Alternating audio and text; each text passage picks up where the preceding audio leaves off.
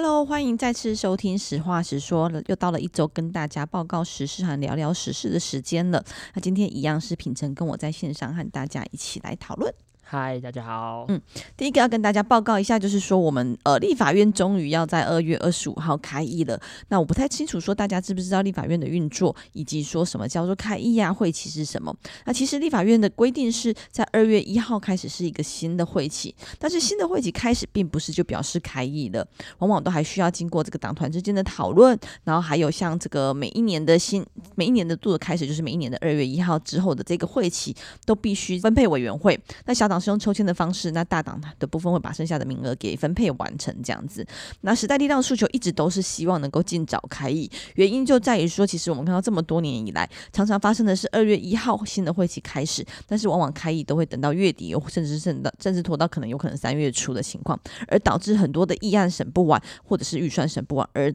拖到说，大部分的情况都会在休会期间来召开临时会，所以立法院并不是呃一年三百六十五天都是持续的在开会当中或是运作当中。十二月到一二月的中间会休一个休会期，那其实是让委员们能够有去一些安排一些行程，或是安排一些会刊的部分等等。所以其实在这部分，通常如果需要开会，就需要召开临时会。但是因为其实这几年也发现有个现象，就是说临时会的时间越来越长，然后休会期越来越少，然后反而是开一之后，大家却又拖着不开会。其实这，呃，当然，就这个宪政的规则上面，其实已经有一点违背了这个当初定定这个所谓休会期跟这个会期的精神。那可是这几年，其实这也慢慢变成一个常态哦。那但我们也发现说，议案的处理啊，往往会跟不上这个国人的期待。大家常会觉得说，诶，这个议案我觉得很重要，结果怎么没有处理到？那又再加上我们这个预呃，又有分成这种像预算会期或是法案会期的这个差别，所以常常在这个审预算的状况，甚至审到都快审不完了，那那更不用。说在部分法案的延宕，所以其实时代力量一直主张，就是我们尽早开议，尽早就可以开始这个会期的讨论。那其实会期的讨论，第一个刚才那个网友提到说九个就是抽签，那抽签其实很重要，因为抽签会决定你接下来这个会期要到什么样的委员会。那当然，其实以时代量的委员来说，我们有时候在外委啊，也会到这个不同的委员会去做咨询啊，或者是提案啊。但是其实大家还是需要花很多的心力在当初你这个抽签或者是选中了这个委员会。所以在什么委员会，其实好像。也蛮重要的，我不知道婉玉你自己有没有想要去什么样的委员会，或是想要集气，就是可以抽到签，可以抽到去哪一个委员会？嗯，我的第一年是在卫环委员会，然后第二年是在教文委员会。那我当然还是希望以这两个委员会为主。那其中尤其是喜欢希望能够在卫环，因为有很多跟精神卫生相关的议题，跟健康相关的议题，又或者是跟劳动权益以及儿少议题、托运托婴的部分，其实都会是在卫福部的辖下，或是劳动部的辖下，所以会希望是能够在卫环委员会。那当当然之前。第二年在教文委员会也也是非常理想的，因为教育的议题也是一直我长期关心的。那刚才跟大家再仔细说明一下，说这个会期的部分，照立法院的说明，应该是在二月到五月是我们的第一个会期，然后在二月一号报到之后，就会进行这个委员会的协调抽签。那同时，这个会期会是法案的会期，就是主要是以审法案为主。然后六七八月是休会期，九到十二月是第二个会期。那九到十二月的部分就会以预算会期为主，希望能够把隔一年的预算的编列都能够审议完成。但是往往却看到的是，我们到了这个十二月结束之后，其实仍然没有办法审完预算，所以会导致隔年的预算已经开始持续的使用当中的时候，我们边审边。呃，边用边审，又或者是甚至用到已经快结束了，我们都还没有审。所以站在时代力量，希望一直都是希望我们只要会期一开始就是尽快的开议，让我们可以把这些该做的事情如期的把它做完，而不是透过在休会期一直不停的召开临时会的方式来做解决。那这是在立法院的工作部分跟大家做一个报告。另外一个部分是在上礼拜，我跟时代力量的台中南屯区的议员参选人吴佩云一起在台中市政府的前面召开了一场记者会，主要是在处理一个去年二月发生在。南屯区华新托婴中心的虐婴事件，那我们其实当下当当时其实是一个个案，然后有家长发现说，哎，孩子身上好像都有淤青，然后晚上常常哭闹不已等等的部分来呈呈来进行通报来报报案，然后进行调查之后，该名教保员是被该名托育人员是被。呃，处以六万元的罚罚金啊，帮包括园所也是。但是呢，后来实际上在调查的过程中，这名家长又再次的发现说，哎，其实不是只有他的小孩受到这样的对待，而是整体事件整个呈现的是园区里面一直都有这样的情况，而且比较是像是集体对集体的施暴的情况，像是我们在这个。呃事件的记者会的当中，我们就揭露了几段影片，包括说孩子哭，他会把小孩子丢到储藏室里面去，让他一个人在那边。那其实储藏室并不是一个安全的托育环境，里面其实有非常多的物品。那甚至是孩子持续哭闹的情况下，教保人员还会把孩子的嘴巴上塞入类似不织的物品，就是一团布的概念，然后把它放到他嘴巴里面去。又或者是在喂奶的时候，让这个用棉被来垫垫奶瓶，而不是直接在喂，所以导致这个孩子有看到呛呛呛奶的情况，以及说在移动孩子的时候都是用脚来踢，或者是直接抓起脚来这样倒掉的情况，其实都是非常的粗暴。那其实对一个弱小的孩子来说，这样子的这样子的情况，不只是影响到生理，可能还影响到了心所以其实有一些家长就透过这样子影片的揭露之后，发现说，原来我的孩子也接受到这样子的不当对待，而一直不停的爆发出来。那后来经过台中市的政府的重新调查之后，从一人变成两人，然后两人变成五人，五人变成八名孩子的情况，所以就会显见说，其实这样的问题其实是在调查的过程中不尽完善。嗯，其实我觉得这个事情哦，其实大家如果看到那个影片呢、我相信，因为在我们的粉专也获得很多的转传跟关心，然后大家也纷纷涌入留言，表示这实在是太过分了。有看过影片的人都会觉得，天哪，怎么会有这样子的事情发生呢？就是我们呃，当然把小朋友带到这个托婴中心去，是期待说在这边能够得到妥善的照顾，那结果却被这些呃这些呃教保人或是这些托婴的人员用这样的方式对待，那对他们来说，就是没有办法想象说，哇，托育人员你怎么可以对这么小的孩子才不到两岁，用这样粗暴的方式跟态度来对待他们。那不论是这种我觉得非常不当的这种行为啊，或者是可能在哭闹之后就选择把他们关到储藏室，这种逃避就是好像把放在里面，人小朋友放在里面，一切事情就没有一样。这种做法绝对是非常不当的。那为什么这个事情在时隔一年之后，我们又要召开记者会来回应？我觉得主要一件事情就是台中市政府在这当中怠惰的这个做法，让我们感到非常的不满。所谓的裁罚其实只裁罚六万元，那后来。业者也是一开始也是做这个自主的停业，代表他们随时可以选择要去复业，所以台中市政府就用这样子呃轻描淡写的方式，想要把这件事情带过。八六万元对于这个这个叶子来说根本就不痛不痒啊，所以他们根本就不会畏惧于这样的行为。这也是我们过去在处理这些讹诈案件的时候一直提到的，要如何避免这样的情形再重演。这个当然，我觉得主管机关的态度一定非常重要。那在我们召开这个记者会，然后再加上媒体这个大量报道之后，后来这个我们台东市的市长卢秀燕他突然。呃，在第一时间出面来做大动作的道歉。那另外呢，他也说这个社会局一定要去做妥善的调查。但是没有想到，这个市长他在记者会上面却又说：“哦，这个案子为什么要做重新的调查？是因为除了旧案之外，还有新的市政，所以要求社会局提提出这个失职的名单跟检讨报告。”那其实这个说法也让我们感到很傻眼啊！什么会是什么所谓叫新的市政呢？其实这个监视器的画面资料一直都存在啊。理论上，台湾台中的这个社会局，如果他按照处理原则来办理的话，他在这个事件发生的前一个月内，他本来就可以去取得这个监视器的画面资料。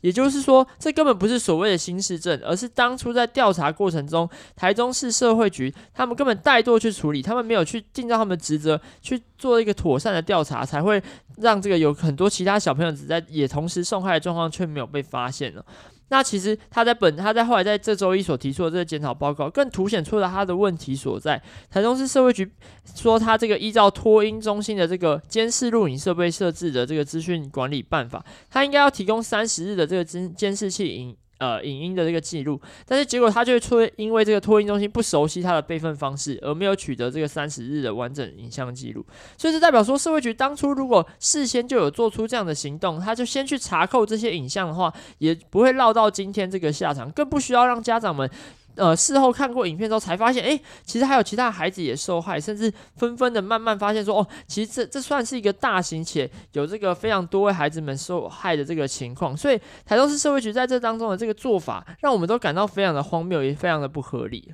嗯，所以我们在这件事情上面，其实看到两个部分都应该要处理。首先是在呃台中市在落实相关犯法的作作业流程当中，其实该做而不作为的部分，其实非常的不妥适。而且我们也看到说，在原本的法规当中，其实是可以裁罚六到六十万元，而针对业者严重程度的情况下，其实是可以勒令停业的。但是在本起事件，其实只有裁罚了六万元，显见就是他并没有很详足的来做调查，就是并没有查扣到这个一个月内的说的影片之外，同时也没有把这些。已经取到手的影片仔细的观看，或是能够来重视孩童的儿童权益的部分，所以我才会看到说只有轻罚了六万，同时在我们的平台公布的情况下，因为它是并不属于勒令停业的情况，所以他并不需要公布园所。那其实我觉得像这部分有待法规的修正，原因就在于说，刚刚有提到，如果他勒令停业的话，他才需要公布业者是谁。如果他只是裁裁处而已，他并不需要来做公布。但是我觉得作为一个家长，其实当我们在选择托婴中心或是幼儿园的时候，其实都会觉得我们非常的疑惑，或是非常的困惑，非常的担忧，说，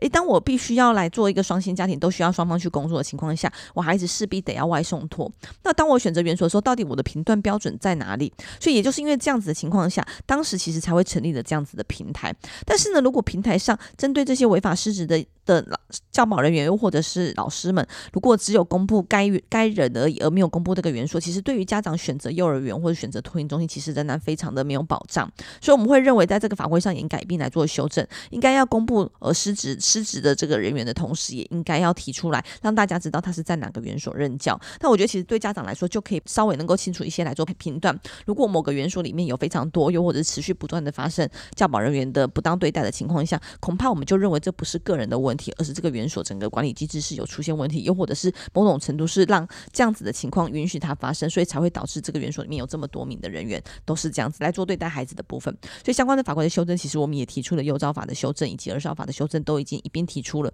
那但是我们还没有看到的是，呃。这相关的招委并没有持续来排案，卫福部以及教育部其实也没有提出修法版本。我们很希望，我们一直在谈到的是，孩子是我们的未来，我们希望能够解决少子化的问题。我们一直不停的拨补助来补助小孩。的这个生养教教育的费用的情况下，相关的法规也改变来做修正，让这些已经生养孩子的爸妈们能够在养育的过程中稍稍的能够放下一些担忧，稍稍的能够有一些后援。所以，我们希望相关的法规、相关的部会以及召委们应该要尽速来做排审。呃，当然，除了这个，刚才一直在提到的是说，这些主管机关呢、当然不会只有台中市社会局有责任哦，因为其实，在事后我们看到很愤怒的是，台中社会局还在检视画面之后，居然表示说，初步判断他未达这个违反儿少拳法的程度，那我们会觉得很奇怪啊！推婴儿的头跟下巴，用力的踢踢他们的这个呃帮宝椅，或者是呃剧烈摇晃他们这个头部，这些行为怎么会是未达这个违反儿少权法的程度呢？那其实这个状况其实不止一次了。过去在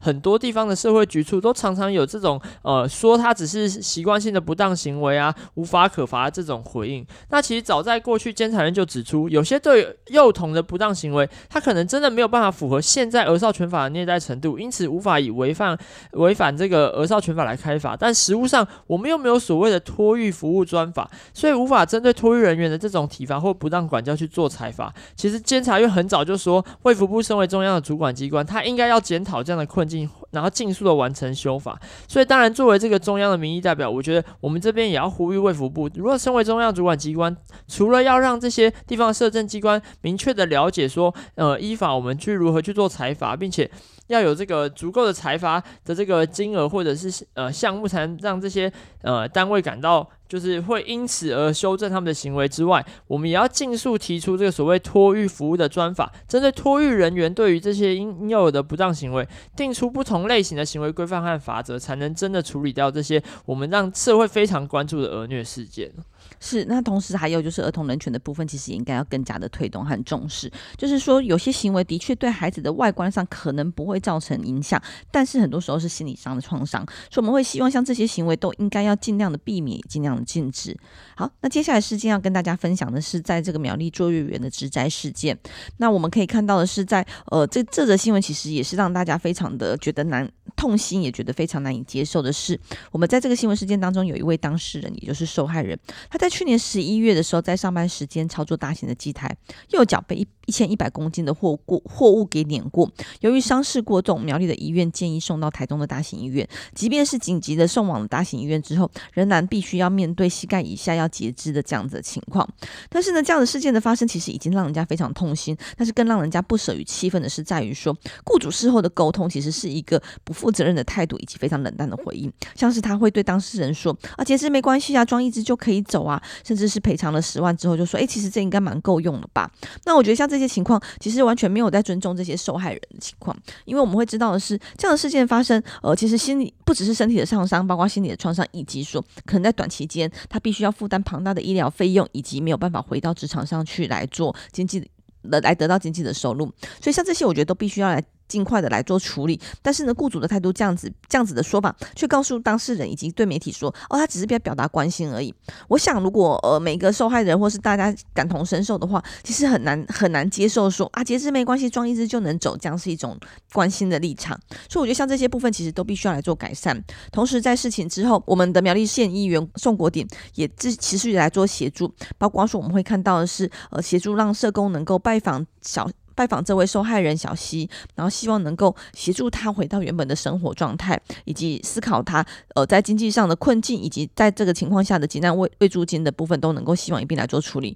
那同时的是，我们希望这样子的事件应该要避免发生，所以相关的调查报告也应该要尽快来做起始。虽然我们看到呃环治治安署有表示说有提供相关的报告了，但是当事人并未收到这部分，我们会持续来做一个追踪。嗯，我觉得在这个事件当中，大家会感到很心寒的原因，是因为他可能呃，这这位呃这个员工，他可能他根本这工作其实也不是以作为作业员为主，他当初去应征的时候也是文书工作。那他当然不幸的遇到这样的职灾事件，我们期待的是他的这个公司资方，他能够提出一个负责任的方案来协助他，或者是说给予他适当的赔偿，而不是用这种打发了事的方法。那其实国鼎他自己刚好的背景，他也是一位律师哦，所以他也有跟大家谈到这类的案件。这个当然，雇主他必须要负起责任。是我们当初这个这个作业员，他在这个球场的时候是呃是希望球场两千万元的这个赔偿金额，没想到雇主居然说哦我付不出来，或是这笔钱对我们压力太大，所以仅愿意支付十万元。后面的赔偿他也闪烁其词，不愿意正面表态哦。其实与其透过这些媒体讲这些没有意义的话，其实大家期待的是说业者能够赶快厘清事件，积极的面对。我觉得这才是这个事情为什么在后续引起大家这么大的一个反馈跟讨。论哦，那其实所谓的这个两千万元的这个赔偿请求，真的是狮子大开口吗？如果仔细去想哦，他可能在这个休养期间，他没有办法去做原有的工作，甚至他未来都没有办法回到他过去的这个正常生活，甚至是有可能会有这个终身的这些后遗症，这对这个女生来说都是一个非常重大的一个影响哦。那再来是说，职灾它其实并不影响劳工的工作权。后来这个母这个公司的母公司出来回应说，哦，他愿意保障他的这个工作的这个权益，让他回。到公司持续的工作，那其实这样的工作不只是要给他工作，也还要给他一个适当的工作环境。例如说，在工作场所，他应该要举准备好这个无障碍措施，要对身障者友善的这个工作环境。那他也要协助这个工作者，他在完成复健之后，能够呃适应他的义肢使用，然后安排一个适合他的工作。那可是坦白来说，我们会想要知道是这个职场或这个业者，他们真的能够做到这些事情吗？我觉得台湾的这些呃，可能在这些业者，他们心态上面就会觉得说，哦，这。嗯，如果说我赔偿你就是了事，就不干我的事，其实这是非常不负责任，也是我们在这个劳动环境当中看到一个很大的问题，就是面对这样的职灾，台湾社会应该要有更大的包容，或是大家应该有给予更更多的一个关心，要让劳动部跟这个职灾的相关单位，就针对这样的情况，以这个案例为例，去做一个适当的一个检讨。对，所以我们希望的是，不只是个案上的关心能够大家一起来关注之外，我们也希望能够持续改变台湾的老公的工作权益，包括工作的环境，以及万一受到这样职灾的情况下，我们能够如何来做协助，都希望能够就系统性以及政策面来做一定的调整。那接下来跟大家。讨论的一个议题是在于说，呃，大局为重这个话题呀、啊，我们有看到民众党外号学姐的黄静莹上礼拜在自己的脸书上发文，提到监察院最近公布一篇报告，里面批评台北市政府轻忽了北农的疫情。那他个人不认同这样报告内容，他就用酸言酸语的表示说，哦，办公室人其实开多了才能写出这样的旷世巨作。同时，民众党参选人杨宝珍也在留言下方写道，大局为重，这个局是成局的局。那学姐学姐又接着留言说，在也要好好调查真相啊！那我们其实里面就看到说，在这件事情之后，其实衍生了一系列的讨论，包括说，呃，柯市长有表示这种事情不要无限上纲，就是有些人会靠这样子赚钱或打知名度，他也认为应该要大事化小，小事化无，希望社会可以和谐一点点。但是呢，我觉得像这样的事情，其实反而更应该提到，应该要重视，因为过去我觉得蛮多时候在呃职场上非常有表现的女性，又或者不只是在职场上，很多时候男女的平权的部分，其实。其实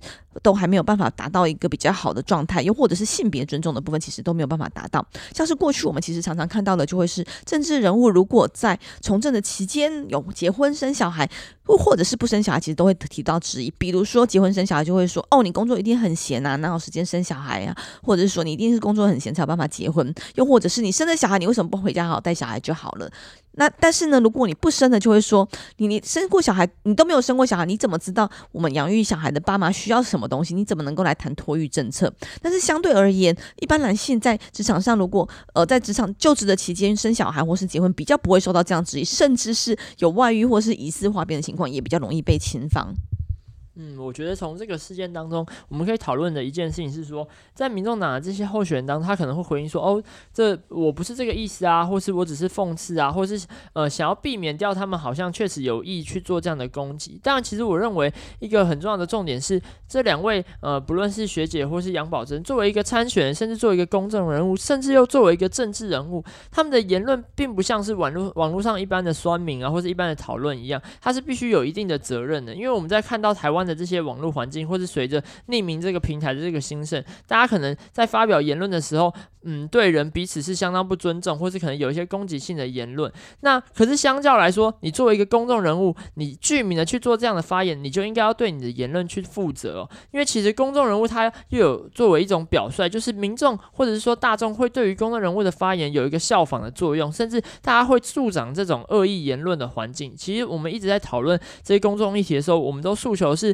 对。事而不对人，那更重要的是不要用恶意的言论或是这种不当的发言来互相攻因为在这个事件当中，我们看到是说，在这种互相攻击之后，可能又陆续出现有一些批评，是说哦，呃，可能女性参政人物是花瓶啊，或者是有人说是什么大瓮啊等等，就是针对人的身材或者是她的这个女性的这个身体特征等等等等等，甚至是尤其是特别针对女性在这些呃就是不同场域的攻击，我觉得都是非常不适当的，尤其作为公众人物，更不应该。要呃。呃，做这样的开头，让这个民众可能会有群起效仿的这个做法。那其实一直以来，像是这个对于这个女性在这个任任公职啊，或者是说呃承担重要的责任啊，都会有很多的批评。我觉得这是非常不公允的，因为其实我们在现在可以看到台湾社会当中有非常多重要角色都是由女性来担纲，那他们其实表现的比男性更为优秀。那其实这样子，他们为什么要承担这些不必要的这些批评呢？那其实这也不应该是女性政治人物在参政的时候的原罪，其实像嗯，我们之前就有提到说，像是这个呃，之前这个高雄的这个参选人，这个李梅珍的婆婆，或是等等等，在很多女性政治人物在参政的过程中，都会遇到这样的问题。我觉得这还到目前为止，在台湾社会中还存在，是让人家看到觉得很哀伤的一件事。嗯，那过去我们在讨论到性别平权的议题的情况下，其实常常都会有人说，诶，现在的台湾的女性已经非常的强势，又或者说是已经达到平权的情况。但实际上不然，我们会看到说，我不知道大家知不知道有一个同酬日的部分。同酬日的定义就在于说，过去其实在两性的工作上。和会达到说同工但是却不同酬的情况，所以会将每一年订定出来说，他需要额外工作几日，女性需要额外工作几日，才有可能达到在同样程度下跟男生达到同样的薪资。那把这这一天当成是同酬日，而我们今年的同酬日其实是二月二十七。那显然的是简简单来看待的就是说，以今年来说，其实并没有达到同工同酬的情况。以今年来看待，大概需要女性需要多工作五十八天，才有可能达到整年的总薪资与男性相同。而这样的部分其实是。跟二零二一年来看待的薪资情况下，其实是更为扩大了百分之十五点八。所以显然的是，呃，在这个平权上面，其实还有很多努力必须要来做进行。所以并不是说目前已经达到男女平权了。而另外，我也想特别提到的是，性别的平权不是指说每个性别都应该有同样的状况，而是在于说我们希望能够让每个性别的人都能够平等自在，感受到被尊重的生活者以及工作。所以并不是说一定要齐头式的平等才是平等。那我们刚才提到的，就像是这个身体上的嘲笑，又或者是工作能力上的嘲笑，其实往往就没有办法达到平权。女性工作好像就很容易被人家说闲话，又或者是女性工作有其他的感情的状况，又或者是生养小孩的部分就特别受到重视或是被批判，所以这就没有办法得到同样的尊重。最后一个部分是想跟大家稍微轻松的聊一聊一部影片，就是我在二月十二号的时候参加了人本教育基金会的呃。而募款的一场活动，就是在于我们来观赏了这个《爱别离苦》的这一部影片，并且以及有参加了影后座谈。其实我在呃看这部影片的时候，我我其实哭得还蛮惨的，就是刚好最近都看到一些这个女性其实非常辛苦的部分，像是之前我看到这个绿光剧场的人间条件七，其实就在讲到我们上一代的女性，其实很多时候在国小毕业，她就必须要去工作的情况，或是来养儿养养家。担起整个家庭的状况，那相对之下，男性可能比较有可能念书，又或者是备受宠爱。那过去我们比较多的是觉得说，在上一代的确男女平权比较没有办法达到一致的情况，女性的确要承担起非常多的责任。但是呢，我们看到的这个呃《爱别离苦》的里面的故事，其实是我们这一代的女性的遇到的情况。她们在这条街上，很多女性希望能够发展她自己的理想，而到这条街上来做工作，来做开店的情况，但是却遇到非常多的辛苦和艰辛。所以我觉得，其实看到的是，即便是到我们这带，我们的女性。我我自己觉得没有上一代这么的艰辛，或是这么的不平等。但是其实我们很多女性仍然为了自己的理想要能够达成的情况，需要有很多的妥协以及非常的辛苦。那其实呃在会后的映后座谈的时候，其实我觉得蛮有趣的是在于杨丽都导演他曾经在分享这条街上的故事，或是他为什么拍这一片。他一开始其实都要在这条街上来做访谈啊，来做拍摄，因为他是一部纪录片。一开始他其实在拍一些这些有趣的男人的之间的对话和聊天，但他后来发现，当他访问到女性的时候，女性的故事都让他非常的动容。面对这些逆境，面面对这些理想。性他们其实有一种坚韧，有一种呃坚守的自己为理想而奋斗的情况，让他觉得这件事情非常的重要。所以，而他往往看到的是，他常常在这样子的过程当中，看到女性其实比男性更为勇敢、更为坚持。所以他他后来才把这部影片整个变成是以女性为主角的方式在做拍摄。那这部影片我觉得非常值得来做思考，因为我自己觉得这个男女平权的部分，不只是看到女性的辛苦，又或者是这样子女这样子的情况下，不不只是女性委屈，很多时候也因为过去这个男。尊女卑的情况，那男生其实也承担了非常多的不同的压力，所以我觉得不只是。不只是男女平权，不只是能够让女性得到一些尊重、得到一些平衡之外，其实我觉得对男生来说也是好事，因为过去也的确看到很多的男性，因为这些社会的期待，因为家庭的压力，他也没有办法成为他自己，又或者是他其实有非常多的责任在身上，他没有办法去做他自己想做的事情。所以，我们还是希望在性别平权的部分能够持续来做努力。那这部片，呃，从上映开始到现在，已经首周的票房就突破了七十万。那我们也很希望能够让大家看到这这部片的故事，所以我们也预计会在三月初的时候进行包场。到时候欢迎大家能够一起来共享盛举，一起来思考到到底我们的社会总当中如何能够让大家朝着自己的理想中去生活，然后朝着自己的理想去迈进。好，以上就是这周的新闻分享，谢谢大家，谢谢，拜拜，拜拜。